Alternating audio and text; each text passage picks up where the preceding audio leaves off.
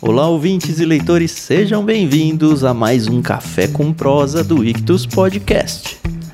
Eu sou o Thiago André Monteiro, arroba Vulgutan, estou aqui com a Carol Simão, que vai apresentar pra gente a nossa convidada do dia e também vai contar pra gente por que, que o Café com Prosa tá voltando aí, né, Carol? Tudo bem? Pois é. Oi, pessoal, tudo bem? Aqui é a Carol Simão. E sim, o Café com Prosa está voltando, mais ou menos, tá? Porque vocês sabem que agora ele saiu da nossa grade fixa e ele se tornou um programa bônus para quando no mês que houver cinco terças-feiras, a gente vai trazer um programa aí especial, pensado com carinho para vocês. E eu tô muito feliz com a convidada de hoje. Mas calma, Carol, antes da convidada, o que, Poxa. que é o café com prosa, Carol? O que, que é? Pra quem tá Ah, chegando tá. agora e não tá acostumado com isso, a gente já tem alguns aí no podcast, mas de repente você tá chegando e nunca ouviu falar esse negócio de café com prosa, né? Tá bom, me perdoem a emoção, tá bom, gente? Hoje é, é especial. O Café com Prosa é aquele programa que você vai ouvir com seus amigos, sentado na mesa, comendo um bolinho, tomando uma xícara de café. Aqui a gente vai falar sobre o que a gente gosta, que é ler, que são livros, mas de uma maneira assim leve, de uma maneira descontraída. Então a gente costuma trazer pessoas que trabalham na área, trabalham com livros, com educação. É igual, mas é diferente, entendeu? Do que a gente costuma falar aqui dentro do Ictus. Se ficou alguma dúvida, fica aí, que daqui a pouco você vai entender do que se trata. Boa.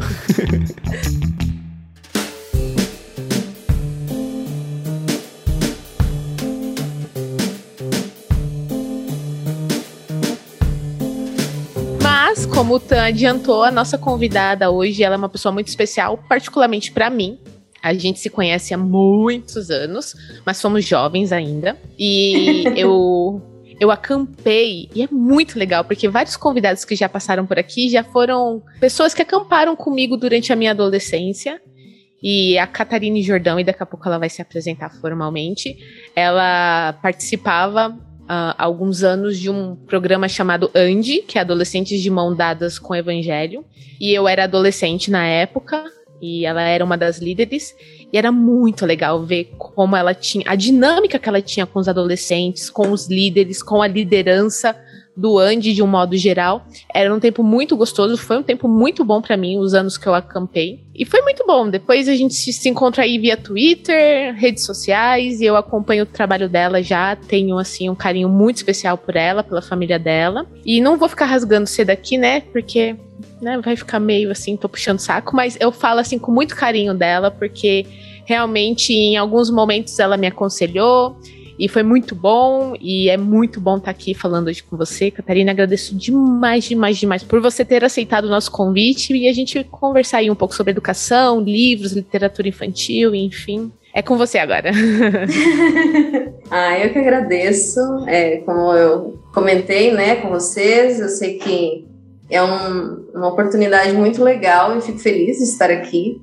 É muito legal também ver você assim, né, numa situação tão diferente, né, de quando a Pois gente conversava nos acampamentos. E eu acompanhei também um pouquinho de longe, né, como as coisas foram acontecendo. E enfim, eu fico muito feliz mesmo por todo esse trabalho que vocês têm feito, especialmente por ser na área de literatura, né? Então, eu fico contente de estar aqui com vocês. Espero que a gente tenha uma conversa boa, uma prosa. Gente, só uma coisa: tem, a gente tem um, um programinha que nunca, nunca vai dar uma continuidade assim. A gente faz por, por temporadinhas, né? Que chama Conversas para um Café. Olha só. Olha que legal. Pegamos o nome primeiro, o hein? nome- Bem, bem. O nome de vocês está mais, né? Prosa que uma coisa mais, né? Mas eu, eu gosto muito de café, embora no momento eu esteja dando um tempinho no café por questões de saúde.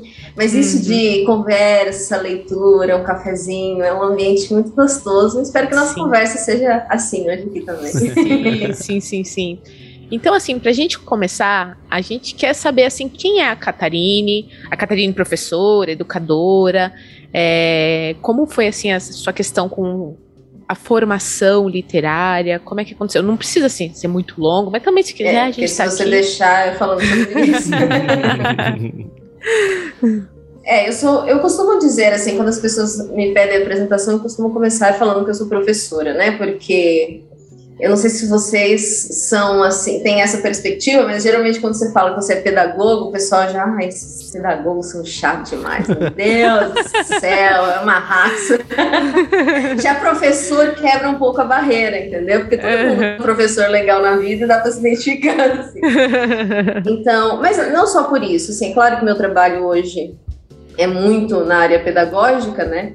Mas eu acho que antes de, de tudo eu comecei a ser professora, né? Quando eu tinha nove anos, eu já juntava as crianças lá embaixo da árvore na hora do recreio para contar a história que eu tinha ouvido na escola dominical. Então, já tinha esse anseio, assim, por uhum. compartilhar as coisas que eu ia aprendendo, né? Com o tempo, isso foi crescendo. Os meus pais são missionários, pastores. Eu cresci dentro de um seminário, né? Até uhum. por isso, grande parte da minha da minha formação literária vem daí, que eu posso explicar um pouquinho melhor depois. Mas uh, quando, enfim, meus pais assumiram a igreja, comecei a dar aula. Fui fazer faculdade de pedagogia só porque eu queria ajudar melhor na igreja. Meus pais pensavam em uma, um trabalho de contraturno com as crianças, de reforço escolar mas eu jurava que nunca ia ser professora em escola na vida, porque eu fui fazer estágio e quase morri de desespero quando entrei numa sala de aula. Eu falava, gente, não dá, não, não nasci para isso.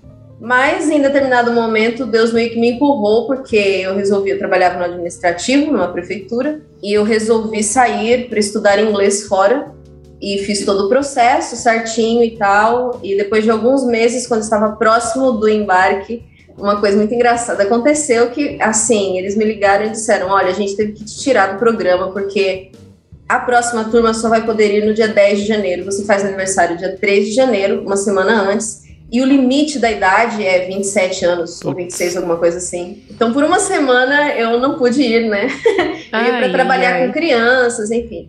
Uhum. E, e aí eu falei, gente, já tirei toda a licença, já organizei tudo, né? Não vou, o que eu vou fazer agora?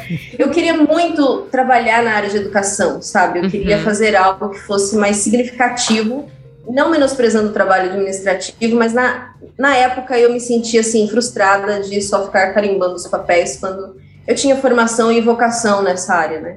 Uhum. E aí eu falei, quer saber, eu vou para São Paulo.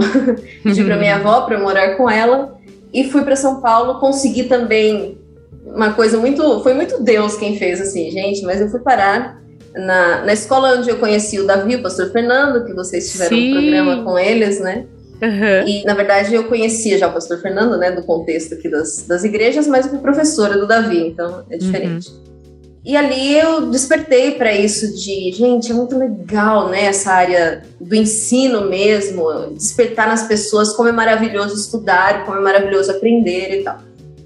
E, enfim, depois fiz pós em orientação educacional e outras áreas, até que eu decidi sair da escola e trabalhar só com famílias, ou primordialmente com famílias que queriam fazer mais pelos seus filhos. Eu, como professora, vi os limites que a escola não dá conta, eu, como professora, não dou conta. E, enfim, resolvi ajudar os pais com aquela experiência que eu tinha nessa área, né? Foi quando a gente criou Educar com Sapiência, os programas que hoje nós temos aqui, academia e tudo isso o gosto pela leitura é. Minha mãe sempre gostou de ler, mesmo sem ter muita formação. Lá no seminário a gente não podia ter televisão, então é... não tinha muita opção. Lia várias revistas quatro rodas do meu pai, bolo de remédio, que aparecia pela frente. Uhum. E depois disso, assim, na minha escola a gente tinha muita, é, morava no Paraná na época, né? Muito incentivo cultural, concurso de, de leitura na escola, tudo isso. Então eu li muito nessa época. Eu acho que eu li mais dos 9 aos 13 na minha vida do que o resto da vida inteira, porque era o que mais a gente tinha para fazer, né? E eu peguei gosto por isso. E foi nessa época que eu descobri a leitura.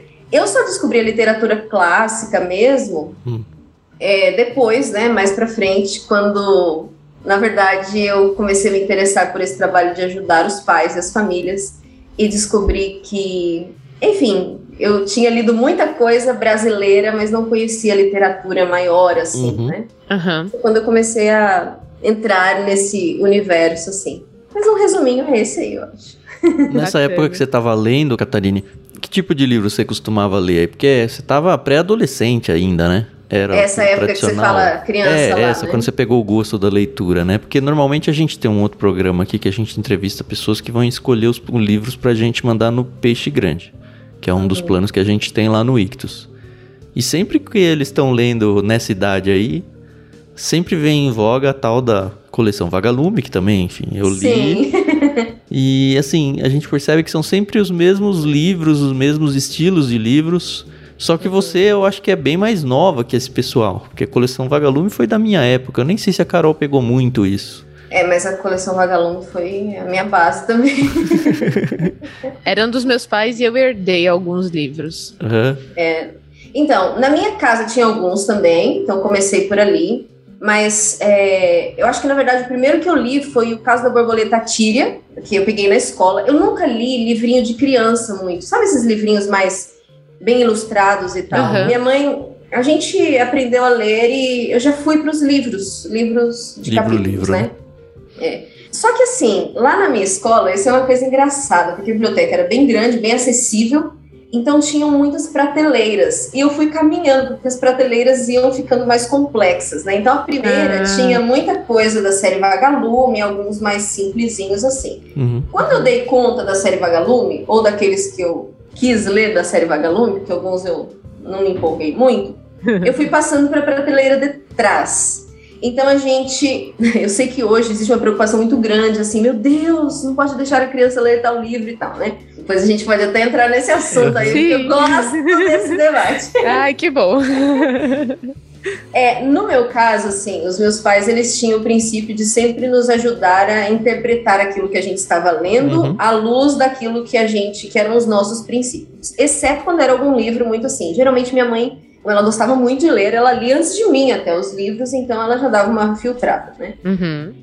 Então, é, só para explicar alguns livros que eu li, eu fui, por exemplo, para a série do Pedro Bandeira, Os Caras, que é Uhum, mais sim. intermediário, assim, né? Dali, eu comecei a ler bastante coisa na biblioteca do seminário, que são aquelas séries, gente, que infelizmente a gente tem muito pouco hoje, mas a série do Yuri, eu não sei se vocês chegaram a ler, Não conheço. é uma série de um menino soviético, um menino cristão na União Soviética. Hum. legal. E é muito suspense, assim, e tal. Eu falo que até hoje eu tenho dificuldades em aceitar o comunismo por conta da literatura que me mostrou o que era a União Soviética na época, né? Uhum. Mas Ivan, por exemplo, outros livros nessa linha. Vários livros também da editora Betânia, que tinha muitos livros assim, A Cruz e o Punhal, que ainda tem, né? Sim. É, aqueles livros como Por Esta Cruz Te Matarei, livros missionários, assim, Uhum. radicais, né? Então li bastante desses livros, que também me deram uma boa base, não só imaginária, mas de fé, né? São, são histórias muito impactantes, assim. Uhum. Uhum. E aí, voltando para a escola, eu fui para a biblioteca municipal, que tinha a coleção do Monteiro Lobato. Aí lá eu pegava todos os livros do Monteiro Lobato. Quando acabou o Monteiro Lobato, voltamos para a biblioteca da escola. E ali eu fui para algumas coisas um pouco mais assim, como Agatha Christie, li muitos livros da Agatha Christie, Uhum. Sidney Sheldon, por exemplo. Alguns livros também avulsos que não eram de coleção, assim, mas eu lembro de Enquanto Houver Vida Viverei, algumas histórias, assim, marcantes, né? E aí, gente, foi só ladeira acima, porque eu li nessa época bastante coisa de literatura brasileira, Machado de Assis, José de Alencar. E eu acho engraçado, né? Porque depois, quando eu cheguei no ensino médio, eu ai, mas é muito chato. E eu já tinha lido isso lá atrás. Antes de descobrir que era chato, eu li porque eu gostava. Então Olha. ninguém veio me dizer que literatura brasileira era chata. Eu fui lá, lia, gostava, né? Aí você Machado juntava a galera na árvore pra falar que era legal. O Machado de Assis, eu confesso que eu pulava algumas partes, porque ele descreve com muitas minúcias e detalhes ali, né? E às vezes, Sim. né, uma criança de 13 anos não tem lá muita paciência para isso, mas eu cho... o primeiro livro que eu chorei foi José de Alencar, O Tronco do Ipê. É, eu lembro da cena, assim, da moça lá do lado do túmulo e eu chorando de tristeza com o negócio, assim. Então foi isso. Ali eu li alguns livros nessa época também, como O Morro do- dos, Ventos, dos Ventos Uivantes, Cada. Coração um Pecado, livros mais Livrão, assim, né? livrão, é. Aqueles que assustam. Sim. Então, eu acho que foi mais ou menos essa trajetória aí, nessa época. E assim, a- o que eu queria saber você já explicou aí mais ou menos como surgiu o Educar com Sapiência. Uhum. Mas em que momento você viu que, opa, isso aqui é interessante, as pessoas estão prestando atenção nisso daqui, eu posso mudar é, vida de famílias, de crianças com, com esse projeto. É, seria é legal até você esse? explicar o que, que é ele, né? Porque de repente alguém tá ouvindo e não conhece. É, bom, então, eu vou contar um pouquinho. Eu sou meio uma pessoa meio narrativa, tá, gente? Eu explico as Excelente. coisas contando como aconteceu. Quando eu estava na escola, a gente usava um programa chamado Programa Amo. Eu não sei se vocês já ouviram falar, mas é Apacenta as Minhas Ovelhas. Que basicamente é um programa que pega. Tem várias, né? Eles estudam ensino bíblico e tal, mas tem uma, uma sériezinha de literatura. Uhum. Então, a cada ano a gente trabalhava com um livro clássico e tinha esse guia para orientar, né? Fazer perguntas para as crianças e tudo mais. Foi meu primeiro contato com guias de leitura, assim. E na época aconteceu uma coisa engraçada. Eu sempre, desde, sempre não, desde 2010, 2011, eu descobri Crônica de Nárnia, descobri C.S. Lewis, me empolguei e tal, né? Mas a minha turma estudava a Teia de Charlotte no programa Amo, que era um livro que eu não gostava, gente. Sei que tem gente que ama, assim, ler para as crianças e que as crianças amam, mas. E o livro do, do ano seguinte era As Crônicas de Nárnia. E foi até uma, entre aspas, né, brincando assim, uma chantagem que minha diretora fez quando ela quis que eu passasse para outra série. Ela falou: pensa bem, na outra série eles estudam Leão Feiticeiro Guarda-Roupa. Opa! E aí foi muito legal, porque aí juntou, né? Eu já gostava de trabalhar a leitura com um livro que você gosta, então, né? Eu sempre falo que é muito melhor você contagiar as crianças com um livro que você já gosta do que você tentar gostar de um livro, né? Uhum. Fiz muitos projetos legais, a gente fez um projeto chamado imaginação a serviço do rei ao longo de, de um ano, assim, para mostrar como Luiz. É, porque existe muito preconceito ainda no meio evangélico com relação à imaginação, à fantasia, né? Uhum. Ainda existem muitos entraves, assim. Então, eu fiz um projeto para meio que ajudar, assim, a, o meu lado, sabe? Os pais aceitarem que esse era um trabalho legítimo, cristão e tudo bem. e tu tem que convencer As os minhas... pais primeiro, né? Sim, sim. ah, os meus alunos, eles tinham muita dificuldade com imaginar as coisas, sabe? E parte do projeto foi criar brincadeiras em que você tem que imaginar mesmo. Enfim, a gente fez várias coisas ao longo do ano, peças de teatro e tal. O que, que acontece? Quando eu decidi sair da escola no mesmo período, um amigo meu que era diretor de escola pública me disse assim, na época eu já estava empolgada com os clássicos, né? E ele falou assim: Eu queria que as crianças da escola pública tivessem acesso à literatura clássica também. E eu sei que isso parece inviável, porque os livrinhos que chegam para nossa biblioteca são aqueles fininhos, cheios de figurinhas e tal, né? Nem sai vagalume, né, gente? Hoje em dia isso é, é fundamental, é, é bem é básica a leitura. Triste. Assim. É, triste mesmo. olha, olha só, na época, só um parênteses aqui. O meu pastor da, da Fonte Sicário, lá em São Paulo, aí em São Paulo, né? Ele fez um projeto com o Leão Feiticeiro, com as Crônicas de Nárnia, né? Uhum. Uhum. E ele descobriu que muitas escolas tinham recebido as Crônicas de Nárnia e estavam encaixotados, assim. ele, ele, fez um levantamento de lugares onde ele foi e o livro estava em caixas ainda, que ninguém tinha nem aberto. É, e as crianças não tinham nem sabiam que existia aquele livro lá. Então a situação é bem assim mesmo. Mas esse meu amigo, ele já também cristão, também né, empolgado com isso de, de, despertar a imaginação moral das crianças e o acesso à literatura clássica, né? Ele me perguntou se eu não criaria um programa. E eu me empolguei com a ideia e primeiro comecei a escolher os livros, a gente ia escolher um para cada série também, né? Uhum. Só que na mesma época, uma pessoa me marcou no Twitter em uma frase de um professor, sei lá, da Inglaterra. E foi quando eu descobri, ele estava citando Lewis, alguém me marcou, e eu fui atrás, né, para descobrir quem que era tal. E eu descobri que ele tinha um programa chamado Narnia Virtues, um, um projeto que era estudar as virtudes por meio da história de Nárnia. Uhum. E até então, eu confesso que eu não conhecia o termo virtudes como a gente usa hoje. Eu conhecia mulher virtuosa, quem achará, né? Virtuoso como alguém é, com qualidades, alguém bom, alguém, né? Uhum. E não conhecia a ideia de virtudes como algo a ser cultivado, né? Intencionalmente no nosso caráter. E foi quando eu descobri a educação do caráter e comecei a pesquisar e ler muito sobre isso. E eu me empolguei muito porque eu sempre gostei dessa área de assim, não é só intelecto, existe um monte de coisas que está aqui por trás. E com os meus alunos, eu cheguei a desenvolver um projeto. O curso Ensinar a Estudar nasceu lá na escola, porque os pais, eu ensinava os alunos como é que você estuda, e os pais disseram: você não pode explicar para a gente, para a gente poder uhum. ajudar os próximos alunos também? E eu criei esse curso, né, Ensinar a Estudar. Ah, e um dos pilares que eu colocava eram três pilares. Primeiro, que a gente precisa trabalhar o caráter. Por quê? Eu percebi, por exemplo, eu tinha um aluno que tinha muita dificuldade de ser perseverante. Então, ele começava fazendo exercício, ficou difícil, já começava a chorar, e eu não aguento, não consigo, tal.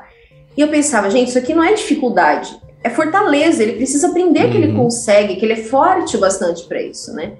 Então, eu criei, na época eu chamava de aspectos internos que eu precisava tratar com as crianças. Uhum. Aí eu fui para um outro estágio que era, eu descobri que as crianças tinham dificuldade de interpretar o que elas liam. Então eu falava, não adianta eu tentar ajudar a criança a estudar se ela não consegue nem entender ainda o que o enunciado pede. Vai além de estratégias de estudo, né?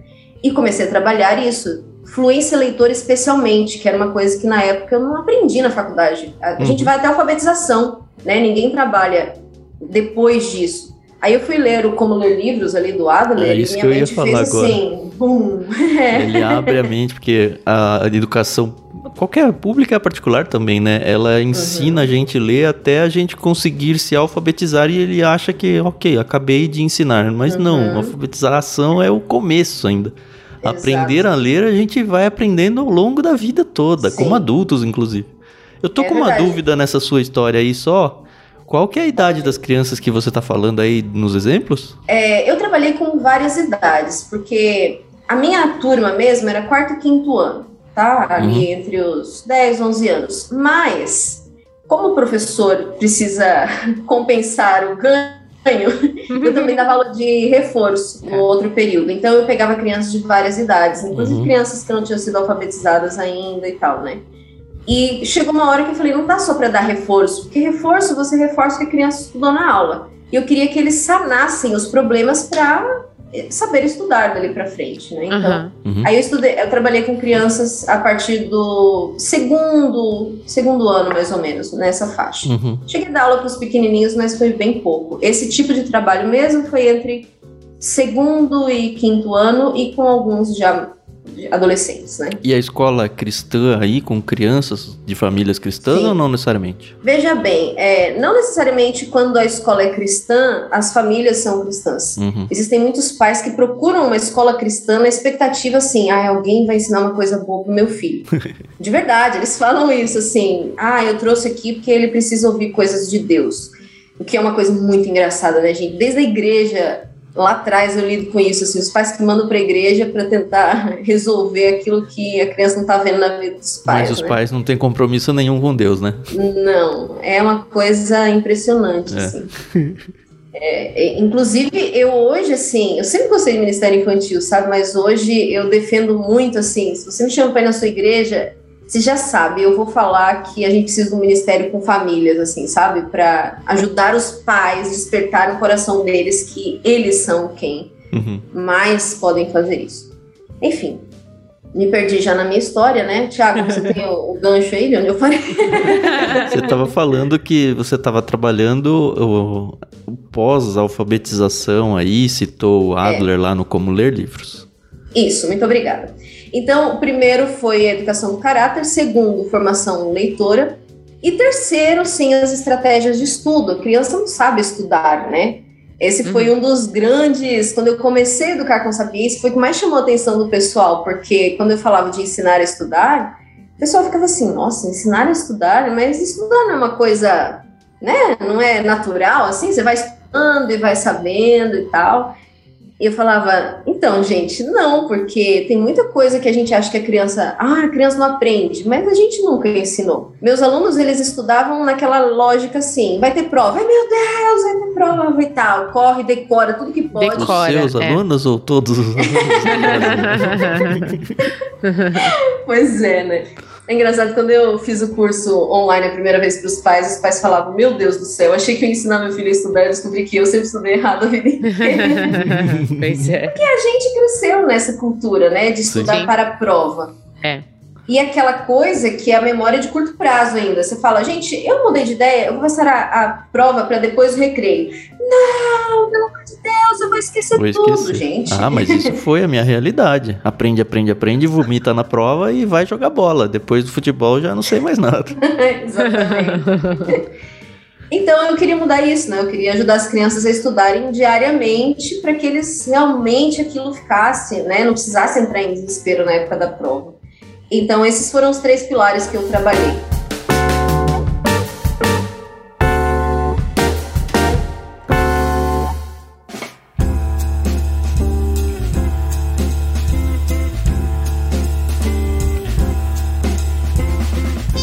Bom, ah, quando então eu criei aquele programa lá, em 2016, né? Que meu amigo perguntou se podia trabalhar com as crianças, eu já juntei várias dessas coisas. Falei, vamos trazer literatura clássica, vamos aproveitar para ensinar virtudes e trabalhar formação leitora. Então a gente criou um projeto de treino de fluência, avaliação de que nível que a criança estava, as professoras trabalhavam exercício de fluência com cada uma delas e tal. Ele criou uma rádio na escola em que cada turma vinha contar sobre a história que eles estavam lendo. Foi um Que movimento assim na escola, né? Que bacana. E isso foi me empolgando até que eu falei, bom, mas eu queria ainda trabalhar com famílias, né? Foi para isso que eu saí da escola e eu criei esse projeto, o programa Valores e Virtudes na edição para famílias, que hoje a gente tem vários livros clássicos, tem também as Crônicas de Nárnia que a gente conseguiu depois de muito um sufoco assim trabalhar o programa inteiro de Nárnia. Esse de Nárnia já tem os textos bíblicos relacionados com a virtude que a gente quer ensinar em cada capítulo, enfim. Então, foi assim, né, que a gente foi estruturando. Depois a gente criou a academia para os pais, que aí já é formação, como é que eu ensino mesmo determinadas questões, como é que eu trabalho o caráter, enfim, são os cursos. E recentemente a gente criou o clube é, das cartinhas, né, que a pessoa recebe uma cartinha descrevendo um passeio em um lugar do mundo e com uma história relacionada àquele lugar. Então, esse mês a gente foi para Normandia e a Bela e a Fera, então essa essa relação assim de cultura junto com literatura e essas questões, né, para tornar um pouco mais palatável assim, porque às vezes ir direto para os clássicos era muita muita coisa, né? Uhum. Então, esse é um resumo, né, do que nós fazemos hoje. São três projetos: a formação com a academia, o programa Valores e Virtudes, com esses guias de leitura, e o clube com esse materialzinho para as famílias. Olha, eu queria, queria ter vivido isso na época que eu estudava, porque eu gostava muito de ler. A gente tinha uma sala de leitura e uma vez por Uhum. semana a gente podia frequentar essa, essa sala. E tinha uma professora lá que ela tinha toda uma boa vontade e tal.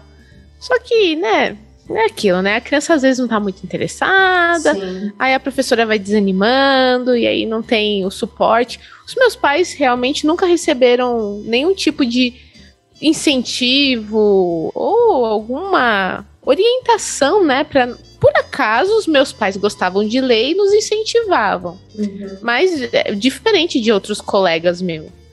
E eu estudei escola pública, então realmente essa é uma parte muito fraca, né, da educação. Clássicos, Machado de Assis, pff, nunca vi. Eu, infelizmente, tenho que dizer que o que eu li foi tempo, na época da faculdade por inter- interesse próprio. Uhum. Mas tudo bem. Agora que eu sou mãe, tudo mudou. Sim. Quando eu engravidei, tudo mudou. Eu até conversava muito com o Tan na época que eu tava grávida do Benjamin. Porque eu falava pra ele, não, eu vou fazer homeschooling, porque, nossa, que sensacional! E eu vou poder ter ali é, condições de poder ensinar pro meu filho realmente aquilo que eu acho importante, não só de matérias de português, matemática, história, geografia, mas porque eu Uhum. queria muito trazer essa, essa questão, né?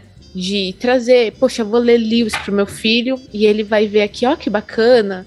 É, Uhum. Tem uma base cristã. É, Tolkien eu sei que é um pouco mais pra frente, mas enfim, vou conseguir trazer isso. Mas aí veio a pandemia. E não é meu dom fazer homeschooling. Olha. Um trial forçado aí pra você. É, eu, assim, é sofrido admitir. É porque criança é criança. Ele, hoje ele tem três anos, mas ele sempre teve um apreço muito grande por livros. E eu falo assim, uhum. sempre, porque a gente sempre incentivou. Ele é uma criança, então. Meu uhum. filho não sabe ler e escrever ainda. Agora ele tá começando a identificar as Sim. letras e tal. A gente sempre deixou muito os livros à disposição dele. Uhum. Então a gente tinha livros sensoriais aqui para ele tinha alguns livros que eram para crianças um pouco mais velhas e ele podia mexer. Ele rasgou alguns, a gente foi ensinando e tal. E ele gosta muito do, do livro, ele gosta muito disso, entendeu? Mas aí eu percebi que eu não, talvez não goste muito do, do Você é papel. é professora. E assim, uma coisa que a Catarine falou, que eu me vi muito, eu sou formada em letras, e eu amava, eu falava, nossa, eu vou pra, pra sala de aula e eu vou. Vai ser muito, muito da hora da aula. Até que chegou o estágio. E ai, como me desanimou o estágio. Nossa, demais, demais, demais. E aí eu é terminei a faculdade. Você cria a imaginação de que todo mundo vai para lá querendo saber e aprender. Sim, porque é, é o que você vê, né? é o que você vê dentro da faculdade, né? O que os professores te passam, olha, você vai montar um projeto e seus alunos vão e a gente quando fazia projetos dentro da faculdade para apresentar numa escola era diferente, porque era um dia onde todos uhum. os alunos eram separados e você você era o foco e o projeto era novidade, era o foco, né? então Exato. É... Agora, quando você tá ali todo dia, na segunda de manhã ou na sexta-feira, faltando uhum. 10 minutos para bater o sinal, eles não estão muito preocupados e a culpa não é deles, tá bom? É... Ô, Carol, você já tinha deixa do seu pai sendo pastor. Dava para comparar com um pastor visitante, como os é, membros é da igreja vão lidar com o pastor de todo dia ali. A vontade de ouvir as mensagens de todo Eu domingo. tinha eu tinha uma excelente liderança na minha igreja, de, tanto de adolescentes quanto de jovens. Eu tinha, por exemplo, o Andy. Então, a minha adolescência foi uma época muito rica nesse sentido, entendeu? Uhum. Então, a gente tinha encontros, a gente se é, acampava. Então, assim, essa fase da minha adolescência eu não, não posso usar de parâmetro, porque foi muito, muito boa. Diferente já da minha irmã caçula, entendeu? Hoje ela tá com 21 anos e ela não teve a mesma experiência que eu tive na adolescência. Então, eu falo que a minha adolescência foi um pouco fora da curva nesse sentido. Eu amava ir para a escola bíblica dominical, e o meu professor era fantástico, e as nossas reuniões de mocidade eram maravilhosas, então... Sabe, eu acho que talvez você tenha sido a última geração pensando em igreja, contexto de adolescência na igreja, e eu acho que isso respinga também para o ambiente escolar, a última geração onde não existia o celular. Sim, eu acho que ele é o grande vilão para literatura, assim, para gostar de ler, para gostar não só de ler, mas gostar de se relacionar pessoalmente, assim, de olha, um acampamento, olha, vamos fazer uma brincadeira, olha.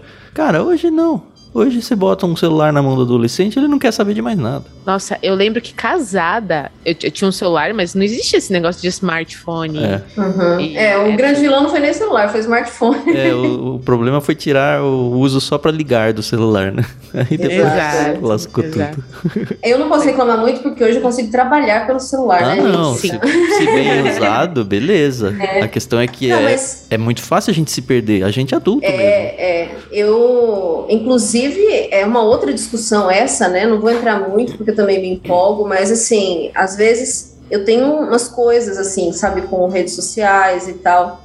Já lidei com muitos problemas, sabe, de depressão, ansiedade. Eu precisei cortar determinadas coisas. Uhum. Mas às vezes, quando eu falo, as pessoas falam assim: ah, é só você saber usar, usar com sabedoria. Eu falo, gente, eu não acho que é só usar com sabedoria. Eu acho que existem mecanismos aqui que são criados para tirar a gente mesmo do eixo, para criar essa, essa sensação de distração constante. A gente está o tempo todo querendo distrair, porque a distração, eu digo que assim, o livro, ele, a história, né, a literatura, pode ser uma boa fonte de distração.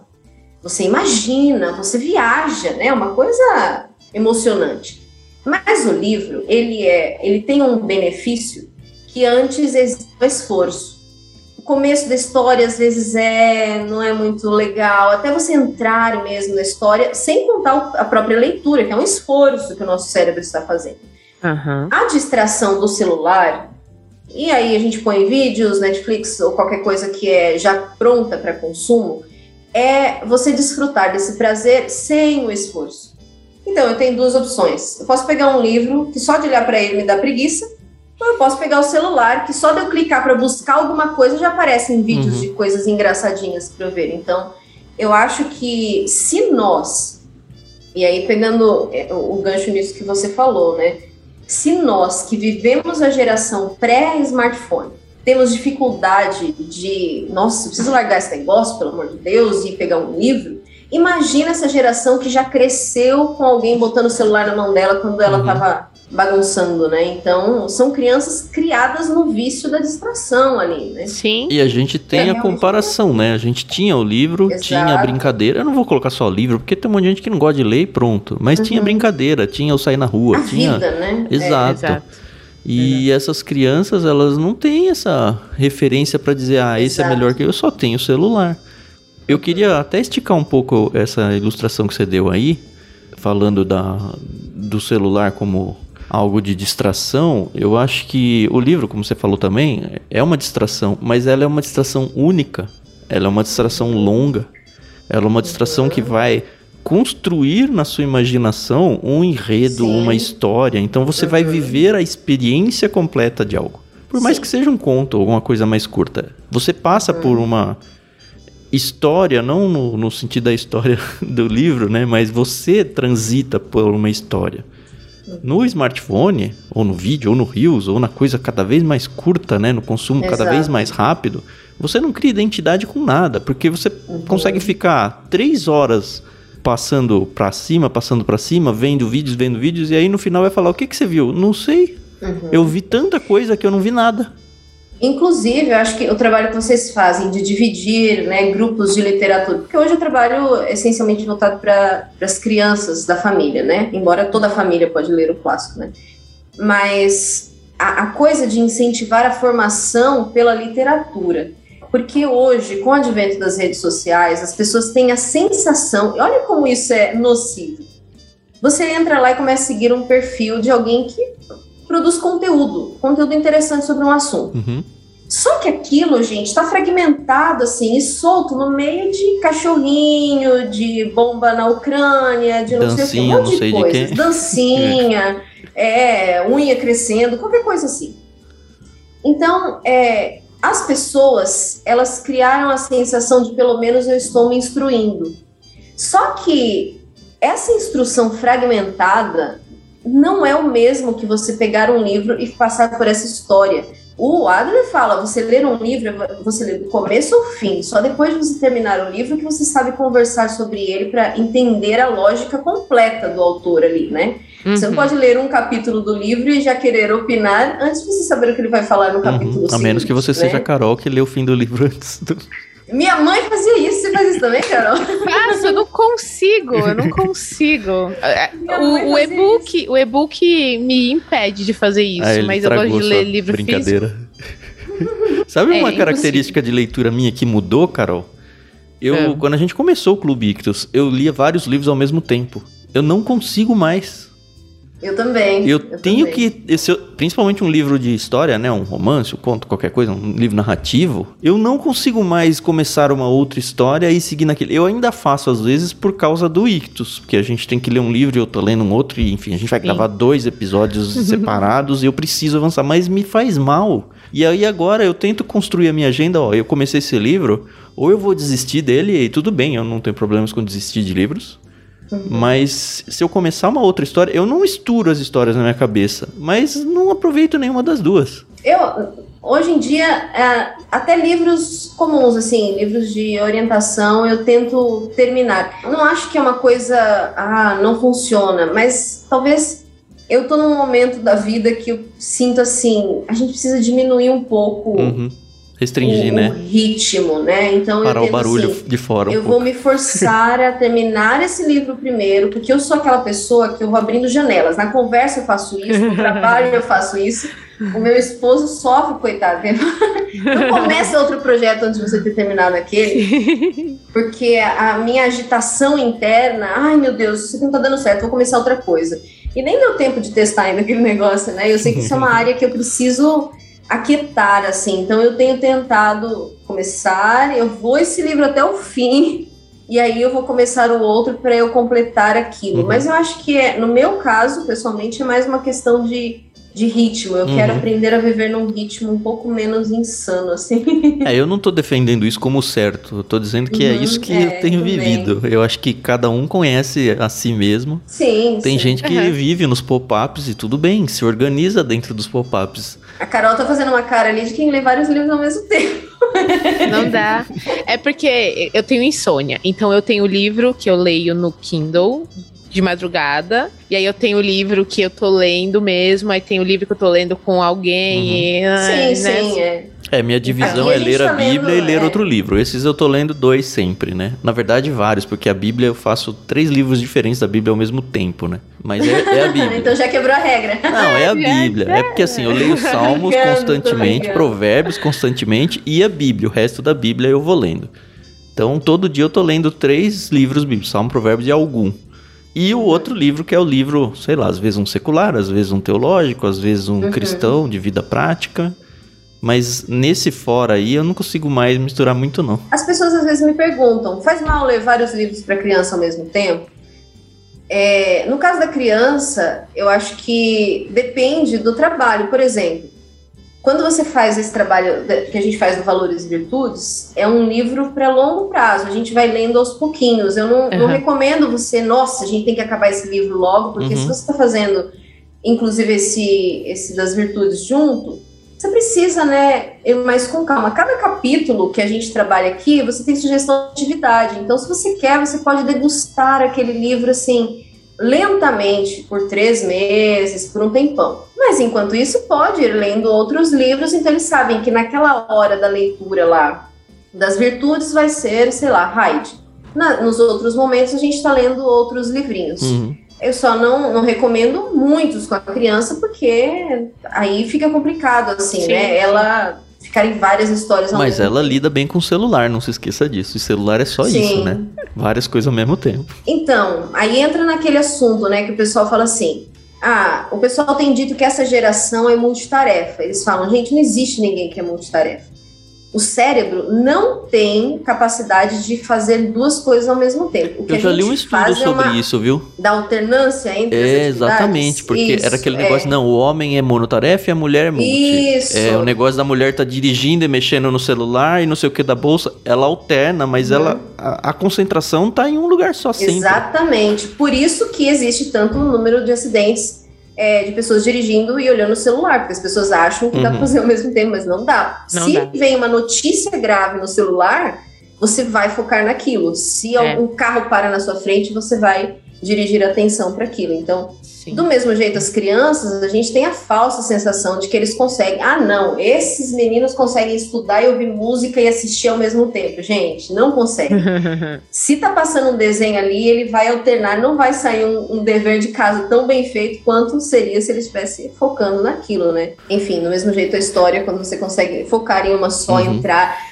No clube, uma coisa que a gente tem percebido assim: o que, que a gente fez? Uma história só por mês. Como eu dei o exemplo da Normandia a gente foi, a gente descobriu. Eu tô aprendendo muita coisa, porque eu não, nem sabia onde era a Normandia, não sabia que o dia D tinha sido lá. A minha uhum. cultura geral, assim, não era muito ampla, sabe? O Colo que tem mais essa, essa coisa nessa área, assim. Mas aí você vai, nossa, a casa do Monet era aqui. Aí você lê Linéia no Jardim de Monet com as crianças. Uhum. Aí você estuda um pouquinho sobre o que foi impressionismo. Aí você viaja um pouquinho lá para o lugar dos monges. A gente fez a receita aqui em casa. Então, você mergulha mais. Você né? vai você na época e no ambiente, né? mais. né? Exato, naquele. Ah, então por isso que essa história, esse contexto, esse vestido, enfim, né? É, é mais do que você.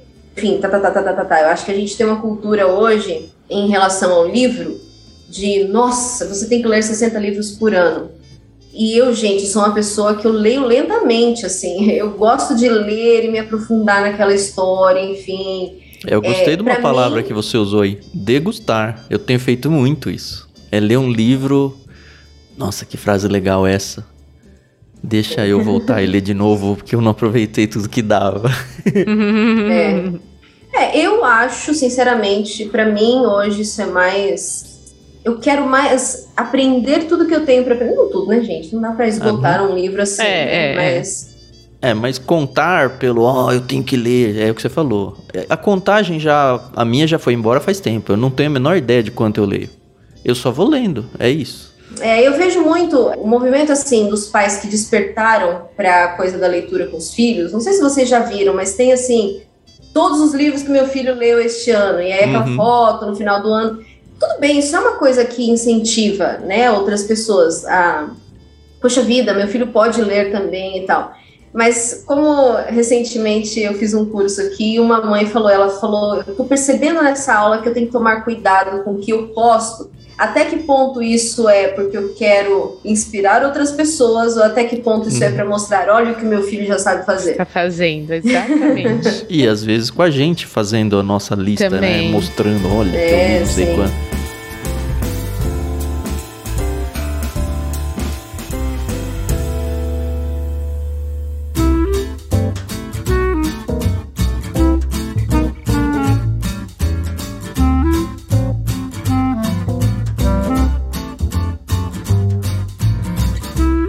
Eu tenho uma questão para Catarine e eu tenho que saber organizar ela na minha cabeça porque ela é meio longa. Lá no começo você falou que frequentava a biblioteca da sua escola e ia avançando uhum. prateleira após prateleira. Não necessariamente os livros condiziam com a sua idade ou os uhum. temas eram ali para naquele momento, mas você nessa conheceu grandes obras e autores Sim. E, e legal. Você uhum. também falou que sua mãe tinha o cuidado de pegar e dar aquela filtrada. Excelente. Uhum. Como um pai, uma mãe, ele deve ou ele pode escolher uma literatura para o filho? Ou, por exemplo, no nosso caso, nós temos um clube focado para crianças. Então uhum. a gente, quando eu falo a gente, eu e o Thiago, a gente quando vai escolher os livros para as crianças, a gente tenta ter aquele cuidado, a gente uhum. tenta ter uma percepção como pais, quero que o meu filho leia isso? Hum, ok.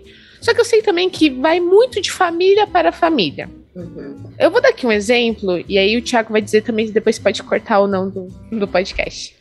Não corta gente... nada, não. Tá bom, tudo bem. Sem cortes. Sem cortes. Aqui é assim. Teve um, um, caso em que nós enviamos livros sobre a cultura folclórica. Então, Sim. enviamos livros sobre personagens do folclore brasileiro, é, Monteiro como Lobato, Carol. Monteiro Lobato. É, tá. Mas é porque ele também se apossou disso, né? Não, tudo bem, mas ele... é, tá no, no chapéu dele, o guarda-chuva dele, literário. Tá certo. E assim, eu peguei o livro, eu li, eu li pro meu filho, e aos meus olhos tava ok, entendeu? Aqui eu em casa também, senti... eu tinha lido com o Daniel, ele adorou. E eu faço isso com o Fernando presente, uhum. não é uma coisa que eu, Carol, ó, vem aqui, Benjamin, e nós vamos decidir, eu e você. Não, é uma coisa que a gente faz em família, é uma coisa que a gente faz, fez com o Thiago. E infelizmente a gente teve um feedback negativo de algumas pessoas, não foram todas. É, falando, poxa, vocês estão introduzindo esse tipo de literatura na vida das crianças. Eu, como mãe, não quero. E óbvio, a gente tem que respeitar isso e eu não tô aqui falando, não, mãe, você está errada, você está não está poupando o teu filho ou pelo menos fazendo essa falsa ilusão de que ele nunca vai ter contato uhum. com isso. Não, não, não. E era e Saci, a... Yara e Curupira, né? Coisas isso, que eles iam ver na escola, né? personagens. né? A, nós, como clube, não queremos ofender valores familiares, de forma alguma, uhum. nós não queremos uhum. isso.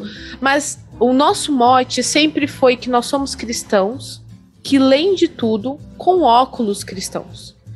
E então a gente encontrou uma barreira e foi uma barreira, foi um baque muito grande para nós, porque até então a gente nunca tinha tido esse tipo de feedback.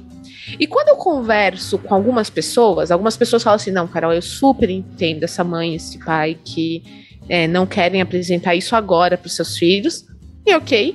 Eu também já ouvi de outras pessoas falando: o quê? Que absurdo! Mas Harry Potter tá. Ah, mas Tolkien tá. A ah, mas Disney, as tá. princesas da Disney. É, as lá, princesas né? da Disney então. Mas folclore não pode? E assim, eu não sei que resposta, que conclusão chegar, se é que existe uma conclusão. Como dona do clube, isso me deixa muito sabe? Eu fico ali com o pé atrás. Agora, mais do que nunca, a gente tem cuidado. É, eu pessoalmente fiquei triste e preocupado. Porque Sim. é isso, a gente tá invadindo a casa das pessoas, uhum, levando livros lá. Com o quê? Sim. Ofendendo? Não queremos isso. Ao mesmo Não tempo, queremos. a gente quer, como você falou lá atrás, ensinar os pais de que, olha, isso aqui pode ser uma ferramenta para você desenvolver junto com seus filhos e mostrar a realidade do mundo para ele, preservando a sua cultura e principalmente a sua fé dentro de casa, através dessa cultura que pode sim não ser a historinha do Daniel na cova dos leões, sabe? Mas você consegue enxergar valores cristãos, ou pelo menos construir dentro do imaginário da criança valores cristãos em cima do curupira. Olha, gente, esse assunto é difícil, porque é. eu, a gente lida com isso aqui também, porque a gente também é responsável por uma certa curadoria.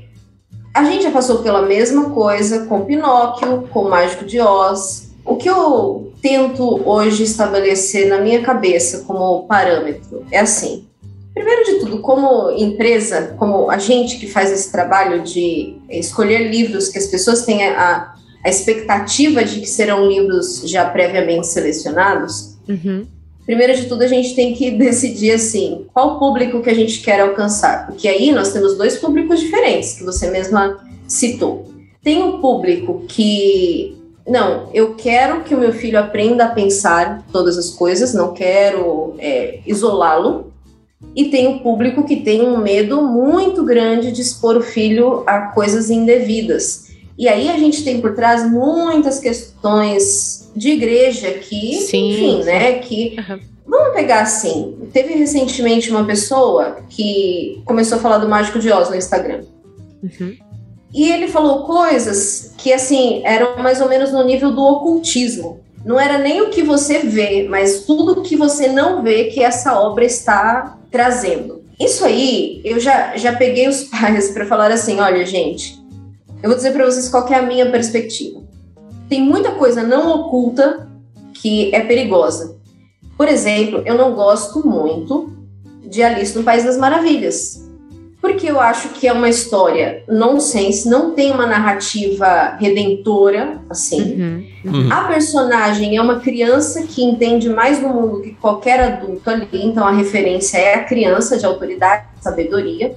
E eu não vejo ali uma história que, assim, nossa, é uma história bela, que, que tem algo para para nos ensinar. Só que tem gente que ama Alice no País das Maravilhas e uhum. tudo bem. Eu vejo essas questões.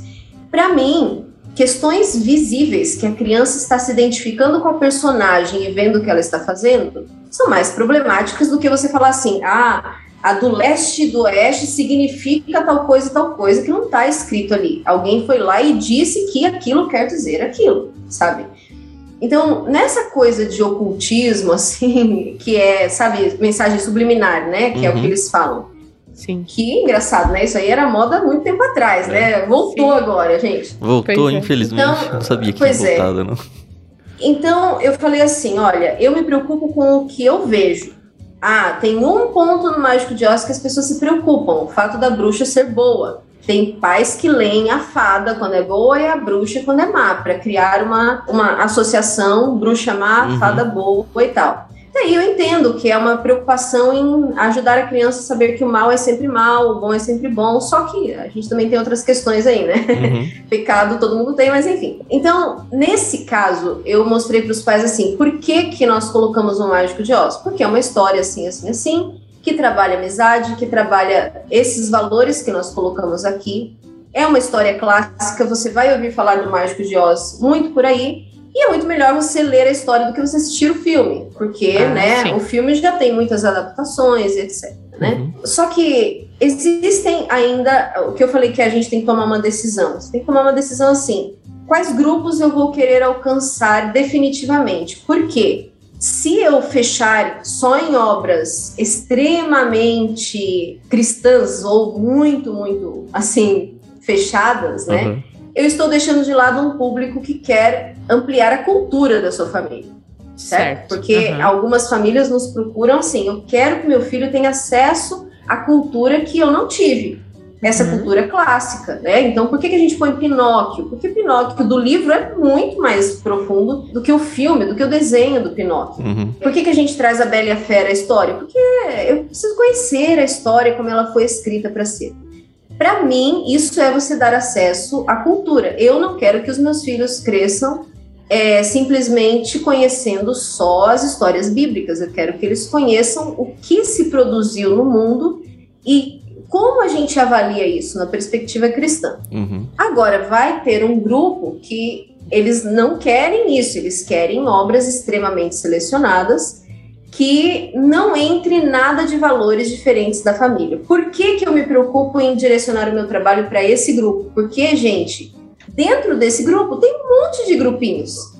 Uhum. Vai ter o um grupinho que só pode falar de tal coisa, vai ter o grupinho, Sim. porque são pessoas que estão muito firmemente ligadas a aquilo que, enfim, que aprenderam como correto uhum. doutrinariamente ou na sua igreja. Uhum. Imagina, né? Se você aprendeu que tal coisa é errado, você tem muito medo de deixar o seu filho uhum. ler sobre isso. Então, eu Sim. procuro dizer para os pais assim: em última instância, quem decide é a família. O meu papel aqui é, trazer obras que, é claro, a gente tem buscado, e dá um trabalhão, né, gente? Buscar obras que são boas, Nossa. que são que têm valores é, com aquilo que a gente acredita. E esse filtro já é difícil, né? Uhum. então, é, nós temos buscado isso, trazer esse acesso. É o mesmo caso do homeschooling. Por que, que hoje eu não trabalho com homeschooling é, essencialmente? Porque existem muitas, muitos nichos. Tem gente que só faz tal coisa, tem gente que só faz tal coisa, e eu não tenho como atender a todo mundo. São grupos muito específicos, e aí eles procuram quem gosta de tal coisa junto com quem gosta de tal coisa e tal. Então, eu acho que isso aqui é uma perspectiva como é, esse nosso lado de curador, a gente definir qual é o público que a gente vai alcançar. Às vezes, a gente consegue fazer um trabalho um pouco de despertar. Uhum. Às vezes, chega pra gente uma família super angustiada porque ouviu falar tal coisa desse livro e aí você calmamente explica, olha, por que, que nós escolhemos essa obra? Então, se você tem bons argumentos para mostrar o porquê daquela obra, eu acho que fica mais tranquilo. Às vezes, a gente evita obras.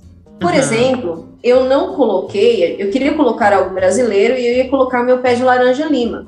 Uhum. Só que meu pé de laranja lima, apesar de ser uma história é, emotiva e tal, é, tem a coisa do menino falar palavrões, está escrito lá sim, o palavrão sim. bem claramente. Se eu coloco esse livro e o pessoal vai ler, eles vão falar: olha o que a Catarina tá pondo agora. O cara uhum. Sapiência desbancou o, o, negócio todo, porque ninguém mais tem padrões. Já teve uma mãe que me falou: eu quero ler obras brasileiras. E eu comentando isso com ela, ela falou: eu li tranquilamente, eu substituí algumas palavras enquanto eu li em voz alta para minha uhum. filha porque eu quero que ela tenha acesso. Isso é cultura brasileira, meu pé de laranja ali. E tem então... vários peixes grandes, que são pessoas cristãs de referência, que já indicaram esse livro pra gente como livros Sim. que marcaram a vida deles. Minha mãe, Cazuza, meu pé de laranja ali, ela sempre fala. Uhum. Então, o que eu tento é ficar no meio termo, assim, né? Eu não vou colocar algo que claramente vai me trazer problema, porque problema é uma coisa que eu não quero muito. Por favor. a gente já tem bastante por aqui, né? É, mas também não vou me privar de colocar obras que eu acho que o acesso é importante para as crianças. Pinóquio, já várias pessoas disseram: Nossa, o Pinóquio é enforcado. E eu falei, gente, é. Ele é de madeira, não, não, tem foi. problema. Ele é de madeira, não deu nada, né? A história nem era para acabar no capítulo 15, as crianças escreveram cartinhas pro autor. Não, o Pinóquio não pode morrer. Ele foi, trouxe ele de volta à vida tal. O Pinóquio tem uma história de redenção muito bonita, uhum. né? A história da luta dele contra aquela coisa de fazer sempre a coisa errada, enfim. Então, eu não vou tirar Pinóquio porque eu acredito que é uma história muito boa para ensinar determinadas coisas para as crianças e para eles conhecerem mesmo como parte da cultura ocidental que a, uhum. gente, que a gente vive, né? Pensando então, no público-alvo que você falou, e uhum. pensando no Clube Ictus, né, que é o nosso caso, eu gostaria muito que o clube abraçasse as duas. E eu entendo que você separou bem porque é muito clara essa separação. Mas assim, a gente foca no primeiro grupo, que é esse grupo que quer expandir a cultura sem macular o óculos cristão que a gente defende, Sim. né? Uhum. Mas às vezes é alguma coisa agressiva que eu preciso lidar e trabalhar a maturidade da família. Agora, teve casos que a gente atingiu famílias desse segundo grupo, algumas vieram reclamar realmente, mas teve uma em especial que eu amei, assim. Quem entrou em contato com a gente foi o pai da criança. E falou: Olha, eu vim falar para você e contar para você nosso testemunho, né? Cristão gosta desse negócio de testemunho. A minha esposa ficou horrorizada com o livro que vocês mandaram. E ela veio reclamar comigo primeiro. E ele contando, né? E aí eu vi, e aí a gente teve uma conversa aqui em casa que foi justamente nessa linha do que a gente conversou. Não, ele vai ver isso, nosso filho vai ver isso no mundo. A gente precisa trabalhar os nossos óculos, a gente precisa criar cultura, aquilo tudo. E aí ele veio contar pra gente o como a gente ter mandado esse livro foi importante para abrir os olhos dessa uhum. da esposa dele, no caso, Sim. e agradecer a gente por ter mandado um livro assim então. que ofendeu a esposa dele. Aí eu fiquei feliz porque eu falei, olha, eu atingi com a, o meu jeito de enxergar o mundo, mantendo o meu cristianismo, esse grupo que eu acho que é fechado demais uhum. e eu acho que uhum. perde muita coisa no mundo por causa desse medo até infundado. Então, é isso que eu falo do nosso trabalho mais pedagógico. Quando alguém vem buscar orientação, eu consigo mostrar, olha, vou explicar por que, que a gente, o que, que eu acho desse livro.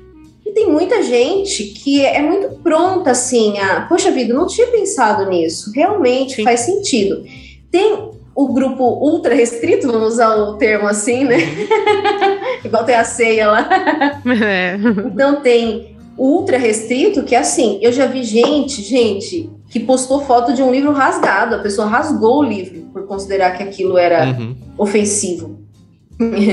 É, então tem pessoas que vão assim ser mais radicais, né? Mas a gente tem um grupo talvez ali no meio, né? O grupo que assim não está fazendo isso porque é isso que eu penso, pronto, acabou. É porque ouviu isso. Porque imagina, é o que eu comentei na época do Mágico de Oz. Se alguém chega e fala para você, esse livro está trazendo maldição sobre a sua família, e você não tem um conhecimento sobre aquilo, você não vai se assustar. Quem é que quer trazer maldição para os seus filhos, né? Você Exatamente. quer livros que abençoam. Então, se você ouve um negócio, e aí tem muita gente que veio procurar, e aí eu falei, olha, vou dizer sobre esse livro, o que que é, o que que tem e tal. Então a pessoa fica tranquila. Teve gente uhum. também que a gente lidou isso, que falou, Kátia, eu não sabia, então agora eu tô tranquila de ler, vou explicar para eles isso que você falou, tal, da, da bruxa lá, por exemplo, né? E vou ler sem, sem preocupação de que isso tá prejudicando, né, os meus filhos. Então, o que eu acho que é muito interessante, é, eu não sei, junto vocês têm algum guiazinho, não, que acompanha o livro? Então, essa é a nossa falha.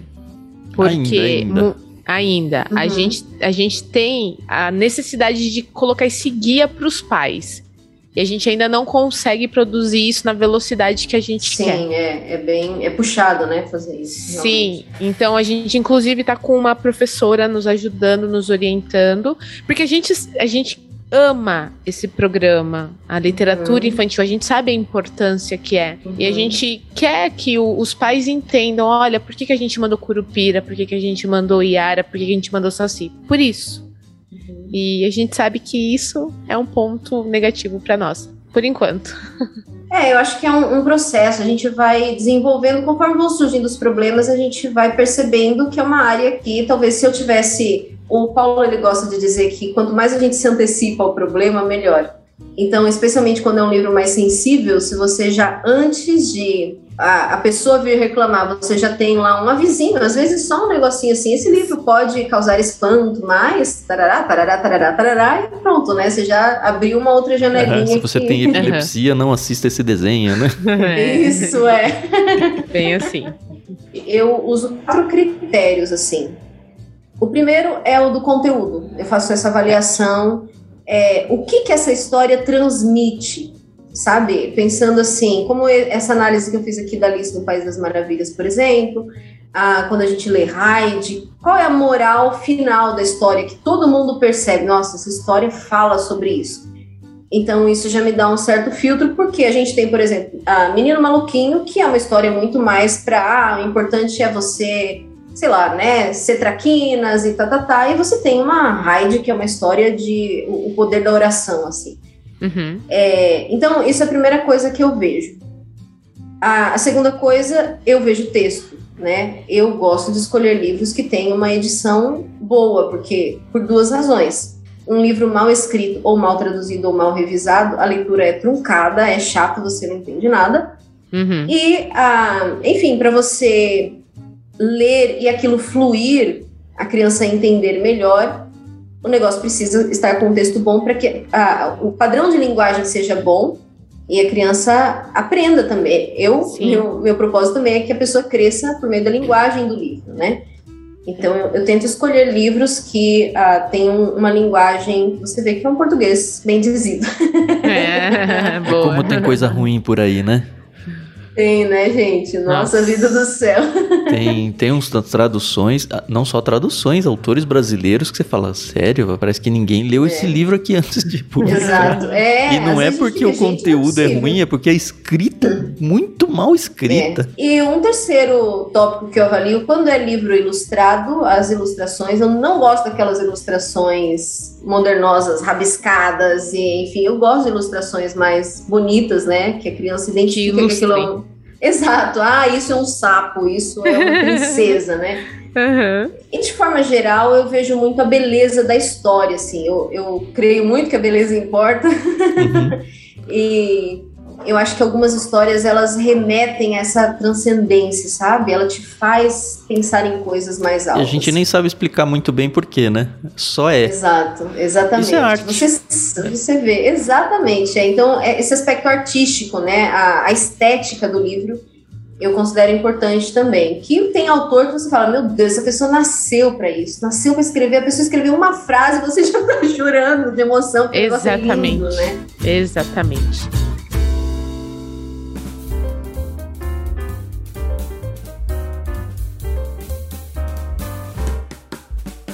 Eu queria fazer assim, uma pergunta mais prática, mas assim, uhum. aos seus olhos, qual que é a importância da criança ela ser incentivada a ler ainda na, na infância? Eu tento não limitar as coisas assim, olha, o que não aconteceu agora não vai acontecer jamais. Uhum. Isso é uma preocupação que eu tenho porque existe muito uma coisa na pedagogia da janela de oportunidade. Olha, Sim. essa é a janela. Passou daqui, meu Deus, e aí os pais ficam desesperados. Eu tenho que botar meu filho para fazer latim agora, e alemão, e, e robótica, porque senão não vai dar certo e tal. Então, é, eu tenho um livro chamado Além da Inteligência, do Paul Einstein, que ele trabalha muito isso, assim, olha. O cérebro tem uma coisa chamada plasticidade. Uhum. O momento em que você for desenvolver aquilo, é claro, né, gente? Tem perda de, de sinapses, de neurônios aí no caminho, sim, isso é inevitável, sim. mas você tem 33 anos e resolveu aprender piano, se você tiver determinação, você vai aprender piano, né? Com é certeza. tempo, vai demorar um pouco prática. mais do que uma criança de 6, mas vai aprender, né? Sim, mas vai aprender. Até porque a criança de 6 tem muito mais tempo para treinar do que a gente com 33 que tem que é fazer cozinha, fazer almoço e tal. Pois é, pois é. Mas, então eu tento fazer isso. Mas por outro lado, eu sei que assim, a criança é uma, uma esponjinha, né? Aquilo Nossa. que a gente consegue inspirar no coração dela é, vai ficar por muito tempo. Germina mais fácil, né? Exato. Especialmente dependendo de se ela admirava, né, quem ensinou aquilo, se ela via aquilo na sua vida. Eu sempre falo, gente, ensinar alguém a gostar de ler não é simplesmente você, ah, vamos lá na livraria para você ver como os livros são bonitos se a criança não me vê lendo, Exato. ela não vai achar que aquilo é uma coisa maravilhosa. Não dá para eu querer dizer assim, olha, leia que é muito bom para sua vida o que mais inspira é você ver alguém lendo e falando: Nossa, eu tô lendo um livro aqui, gente, é maravilhoso. Eu fazia isso com meus alunos. Uhum. Livro assim, cristianismo puro e simples, né? Que eu tava lendo, chegava, gente, meus alunos de 10 anos, né? Nove. Olha essa frase que eu achei no livro. E eu lia para eles. Acho que muita coisa eles não entendiam, mas eles viam que eu estava empolgada com algo que eu aprendi para minha vida uhum. com aquele livro. Sim. E esse era o meu papel, assim, né? De despertar no coração deles que a leitura, como no, aquele livro que eu li sobre, que eu escrevi sobre leitura em voz alta, eu citei a história do, do pai, né? Que o pai e a mãe sempre liam em voz alta um para o outro, e a criança uhum. pergunta: por que, que vocês ficam lendo depois que a gente vai dormir? E ele falou: filho, a gente está bebendo tesouros de sabedoria, e um dia você vai legal. beber nessa fonte também. Que, que eram legal. clássicos, né? Em livros antigos. É, é engraçado que a maioria das pessoas que a gente conversa aqui sobre literatura é, falar, não, eu fui incentivado pelo meu pai, pela minha mãe, por um professor.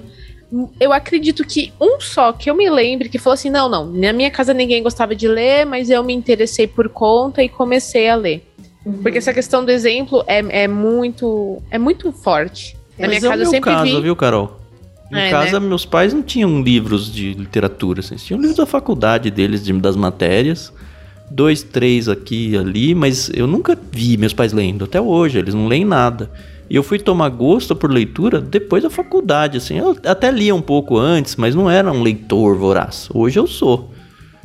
E olha só, eu tenho um clube de, de livros.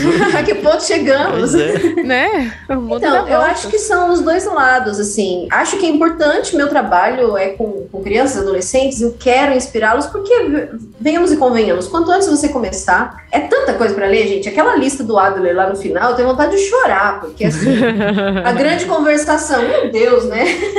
Muito livro que é Não, importante. eu ganhei um, um aniversário, um livro, mil e um livros para ler antes de morrer. Meu Deus do céu, não vou conseguir fazer isso. E assim, não tem livro ruim lá. E é tudo livro. Você fala, putz, é, é, faz o que? Um mês mais ou menos eu peguei esse livro. E faz tempo que ele tá lá na, na minha biblioteca. Falei, cara, agora que eu já li bastante, pelo menos eu acho que eu li bastante, deixa eu ver quantos que eu já li, né? Porque eu não tenho ele como meta, né? Mas sei lá, eu li uns 5, 6 Não, um tem um detalhe aí. É, se eu não tivesse parado, porque tem uma parte da minha história que eu não contei. Eu cresci numa escola pública do Paraná, que é diferente de São Paulo. Quando eu vim para São Paulo aos 14 anos, foi um baque, porque a biblioteca era uma salinha que ficava fechada. E aí eu parei de ler por muito tempo. Eu lia na igreja, a biblioteca da igreja tinha alguns livros só. E para piorar, eu botei na minha cabeça que assim, essa coisa de, de ser intelectual era ruim, era anticristão e tal. Fiz esse dualismo aí. Não, preciso ler a Bíblia, não esses livros, né, e tal. E eu fui muito depois entender o valor da literatura na minha formação cristã. Uhum. E aí eu comecei tudo Corre de novo. Atrás, Mas né? eu tenho uma lacuna na minha vida que talvez se eu tivesse de pequena começado a ler sem essa limitação de ler livrinho só de criança, porque o que aconteceu na minha vida, sim, ninguém colocou limite, esse livro não é adequado para a sua idade.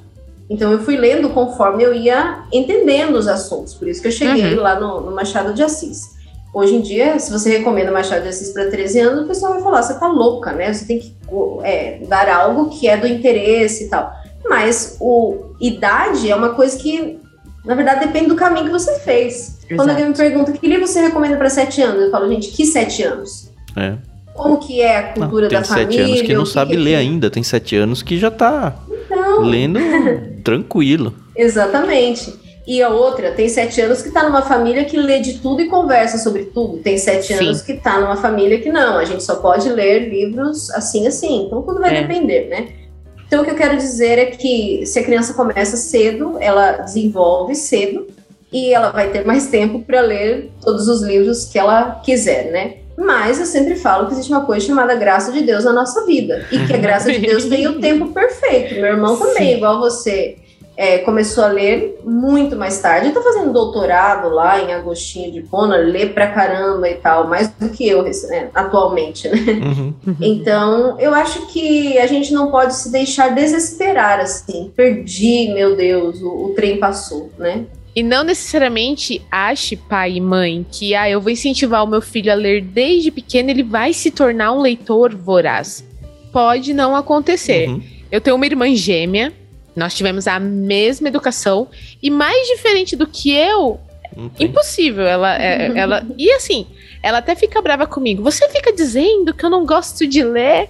Eu, mas você não gosta. ela, não, eu não gosto de ler o que você lê, mas eu gosto de ler. Aí eu, tudo bem, tá bom. Mas assim, é diferente, entendeu? Já minha irmã caçula, que veio aí mais de uma década depois que nós, ela gosta de ler, mas não é de tudo também, não. Uhum. Ela tem ali os livrinhos dela, esse assunto interessa, esse aqui, mas às vezes eu chego assim, como a Catarina falou: Olha que livro eu tô lendo. Ela, ah, legal. Uhum. Senta lá, Cláudia. É, mas para fugir, para usar uma ilustração, fugindo do universo leitura, eu vou olhar para dentro de casa. Eu tenho dois filhos, um tá com 12 anos hoje e o outro tá com 5. O de 12, desde que sim, ele aprendeu a ficar de pé, ele gosta de futebol. É, tudo que ele queria ganhar tinha a ver com futebol. Um monte de fotos que a gente tem de pequenininho, era ele com o uniforme do jogador, era ele com a bola, era ele com a travezinha de brinquedo, tudo futebol. E até hoje, assim. Ontem a gente tava ligando pro. conversando com meus pais pelo telefone. E aí o meu mais novo veio, veio falar: ah, eu quero ir no estádio. E aí a gente ficou, nossa, mas será que ele já foi? Será que ele não foi? O mais velho falou, não, ele já foi. Foi no jogo do Palmeiras com não sei quem, o, o resultado foi 3 a 0 e quem fez o gol foi fulano. Falei, Caramba! E, tipo, não foi mês passado, já tem sei lá quantos anos, sabe? Ele tem, assim, o futebol pra ele é tudo. E a gente não incentivou isso de, puxa, você tem que gostar de futebol. O menor joga bola com o mais velho na sala, porque o mais velho quer alguém pra jogar, mas ele não tá nem aí. Ah, eu vou, eu quero uma camiseta porque no dia do jogo, quando ganha e comemora, aí ele, sem, ele percebe que ele não tem uma, sabe? E é, é isso aí, é sua irmã gêmea. Uma gosta, a outra não gosta de um negócio. E por que que o mais novo não tá muito aí pro futebol e o mais velho tá? Porque eles são diferentes. É só por isso. Sim. É. E tem é, fases também, né? O meu irmão também, a gente foi criado junto, idade muito próxima, não era gêmea, mas tinha um ano de diferença, um ano e pouquinho. E assim, ele nunca gostou de ler. Nunca gostou de ler, não gostava de estudar, não gostava de nada e tal. Só que chegou um momento da vida, quando ele foi para o seminário, que a leitura era necessária. Né? E, enfim, aí ele deslanchou, pegou gosto pela coisa. Então também tem a. Eu acho que a gente tem que pensar também em questão de, de vocação, né? De, uhum. de, cada pessoa e tal. Sim. Então, é, a gente incentiva porque a gente acredita e sabe que a leitura acrescenta muito. Mas, uhum. né, isso virá a seu tempo e da forma como Deus quiser na vida de cada um. Eu Exatamente. queria ter aquele ou reloginho da Hermione, ou ser como aquela família do filme Questão de Tempo, que eles voltam no tempo e o pai tá sempre lendo, né? Ele repete o dia para ler um livro. Então, num dia ele vive Nossa, o dia, eu sei qual é esse no outro dia ele repete para ficar lendo. é muito bom esse, Muito legal, a melhor parte é ele ter é. falado isso.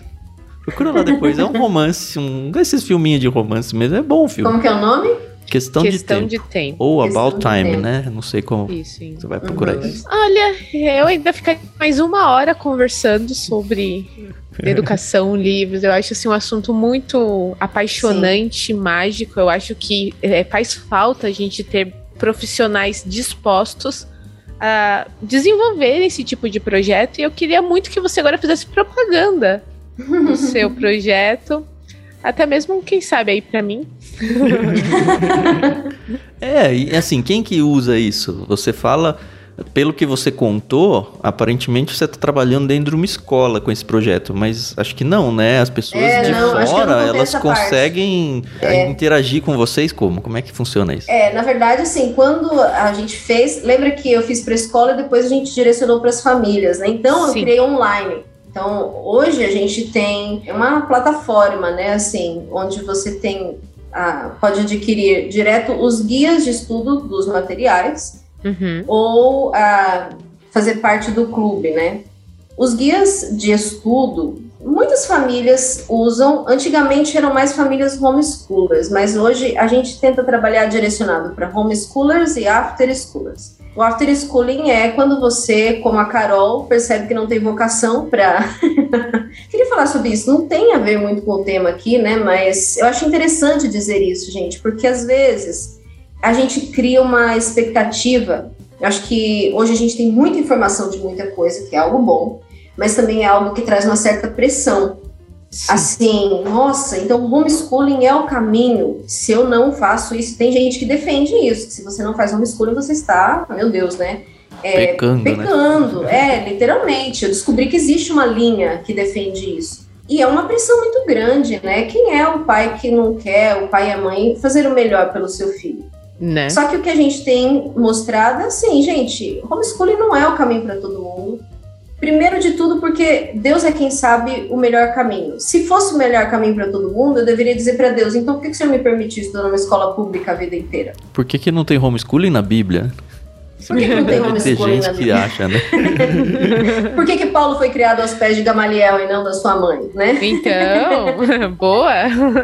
Então, é, eu gosto do homeschooling, eu acho uma coisa muito legal. É um movimento uhum. que eu apoio, especialmente por ter interesse em que as pessoas entendam a primazia dos pais na educação dos filhos, né? Porque hoje nós vivemos um contexto em que Parece que as pessoas querem mesmo colocar, não, quem entende é o especialista, quem entende é o professor e os pais são vítimas, assim, são passivos. Eu tenho que ouvir o que o, o professor ou o especialista vai dizer.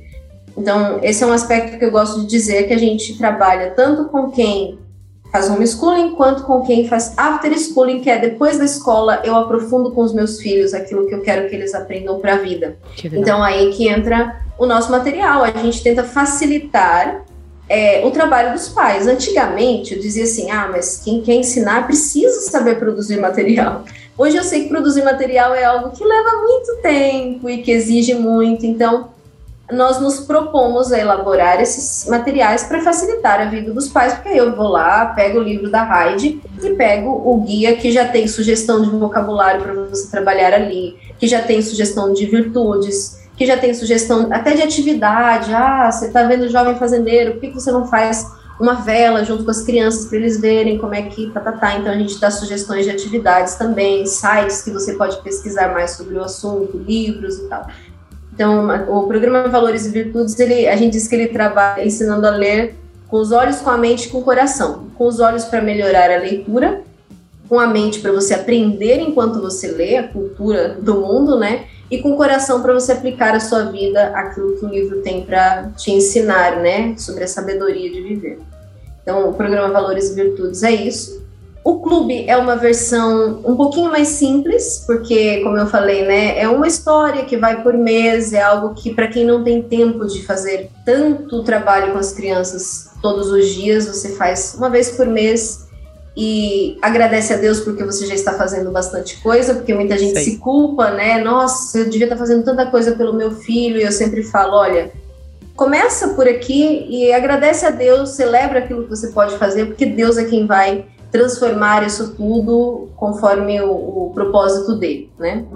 E finalmente a gente tem a Academia de Pais, onde a gente agora no formato de assinatura também vai estrear, inclusive agora dia 31 de março, Opa, né? que legal. Ah, legal. a gente tem lá todos os cursos, a gente tem na área de formação leitora, como é que você trabalha fluência, princípios da alfabetização, na área de educação do caráter, na área de ensinar a estudar. Tem um curso só sobre autodidatismo, como é que você é, se torna alguém que sabe estudar sozinho, considerando tudo que é preciso trabalhar na sua vida. O que mais? O PEF, que é um curso de planejamento do ensino familiar para as famílias que querem mesmo organizar o seu ensino, né?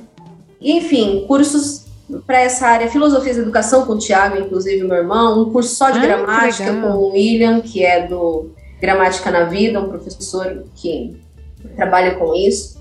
E a nossa proposta é ajudar cada família a organizar o seu projeto, assim. Eu quero educar melhor os meus filhos, mas eu não sei o que eu deveria estar fazendo. Então a gente tenta focar assim, o que é principal uhum. para hoje. Você focar em poucas atividades, trabalho muita coisa e você ter a sensação de que você está fazendo aquilo que é possível hoje e que vai trazer muito resultado, né, para a vida tanto de caráter quanto intelectual da criança. Tá, e se algum ouvinte Mas, gostou disso e se interessou, acha mais informações ou contrata isso onde? educarcomsapiência.com.br Nosso site é educarcomsapiência.com.br, mas você também pode escrever para o contato arroba educarcomsapiência.com. Redes sociais? Faz o e-mail a gente tem no Instagram, o Educar com Sapiência, educar.com.sapiência. Embora a gente tenta não ficar tanto tempo no Instagram, a gente responde mais por e-mail, porque é onde é mais possível dar uma atenção, né, uhum. é, detalhada. E uhum. nós temos o YouTube também, o Educar com Sapiência, um canal lá no YouTube, onde a gente coloca bastante vídeos e informações sobre tudo isso. Que legal. Eu espero que e o Telegram esse... também. Oh, ah, tem o Telegram aí. Como é que é? é. No Telegram é Educação Floresce, t.me barra Educação Floresce. Não tem nada a ver, né, gente? Mas é que é um projeto que a gente criou e virou um canal. Uhum. E hoje acaba sendo o lugar onde a gente se comunica mais, assim, porque, tá lá, né? É, é menos barulhento do que o Instagram, mas ainda é acessível enquanto as pessoas não cortam o Telegram. é isso aí. Estamos nessa também. Nossa, eu tô muito feliz, de verdade. Foi muito gostoso. E agradeço de verdade, muito, muito, muito, Catarina, por você ter tido aí, tirado um tempinho para conversar com a gente. Espero de verdade que o projeto ele cresça, ele impacte famílias, crianças, professores e, enfim, a educação brasileira. E conta com a gente com orações. E aí, quem sabe, daqui a algum tempo eu esteja aí, porque eu quero, eu quero ser mais atuante aí na vida do meu filho, entendeu? Todo É, mundo que a gente conversa, a Carol quer ir, né? Já queria ir no Labrinho. É, nossa, queria não. Eu vou fazer tudo que eu prometo aqui, viu? Só tem que arranjar tempo e dinheiro. É verdade. Cada um a seu tempo, mas Isso aí.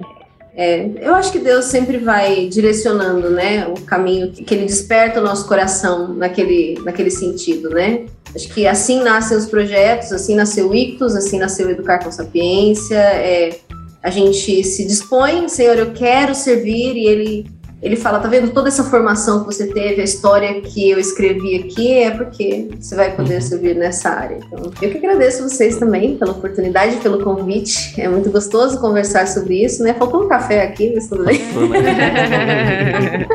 A gente agradece também os ouvintes, né, que estão com a gente até agora. Eu tava com saudade de gravar um café com prosa, que é essa conversa mais informal que a gente tem, né? Foi uma delícia. Já percebi que a Caterine vai ter que voltar como o peixe grande em algum momento. Já fica o convite aí para indicar as pérolas dos livros que marcaram a sua vida e, e a Oh, gente mandar um vários. plano lá do Peixe Grande com o livro que a Catarine vai indicar pra gente. Muito bem, obrigado prazer. pelo tempo com a gente aqui. Obrigado, ouvintes. Não se esqueça, a gente também tem o nosso Instagram, a gente também tem o nosso canal do Telegram, você sabe tudo isso. A gente também tem o nosso clube. E uma coisa não briga com a outra, não. A gente tá todo É mundo verdade. aqui pra somar, são coisas Exato. que engrandecem o reino de Deus. Veja o que Com faz mais sentido pra sua vida e aproveite, porque graças a Deus está tendo movimentos nesse sentido de tentar ajudar as pessoas a se aproximar de Deus, a se aproximar da arte, a se aproximar da literatura. Então até semana que vem. Tchau, tchau. Obrigada, pessoal. A gente se vê aí. Até mais. Obrigada, gente.